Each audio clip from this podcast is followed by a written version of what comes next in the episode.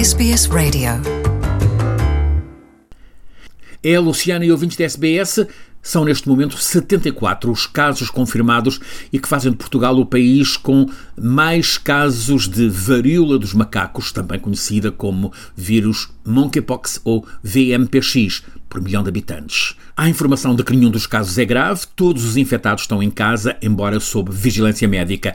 A Organização Mundial de Saúde defende que não há necessidade de preocupação para a população em geral, nem de vacinação em massa. Ainda assim, advertem que teremos um aumento de casos nos próximos dias. A Organização Mundial de Saúde deixou ainda uma mensagem para que seja evitado o pânico e a estigmatização a partir de casos de varíola dos macacos. Os surtos anteriores de VMPX, esta varíola, em humanos foram contidos de forma relativamente rápida, com extinção rápida dos casos. É o que se espera que agora volte a acontecer.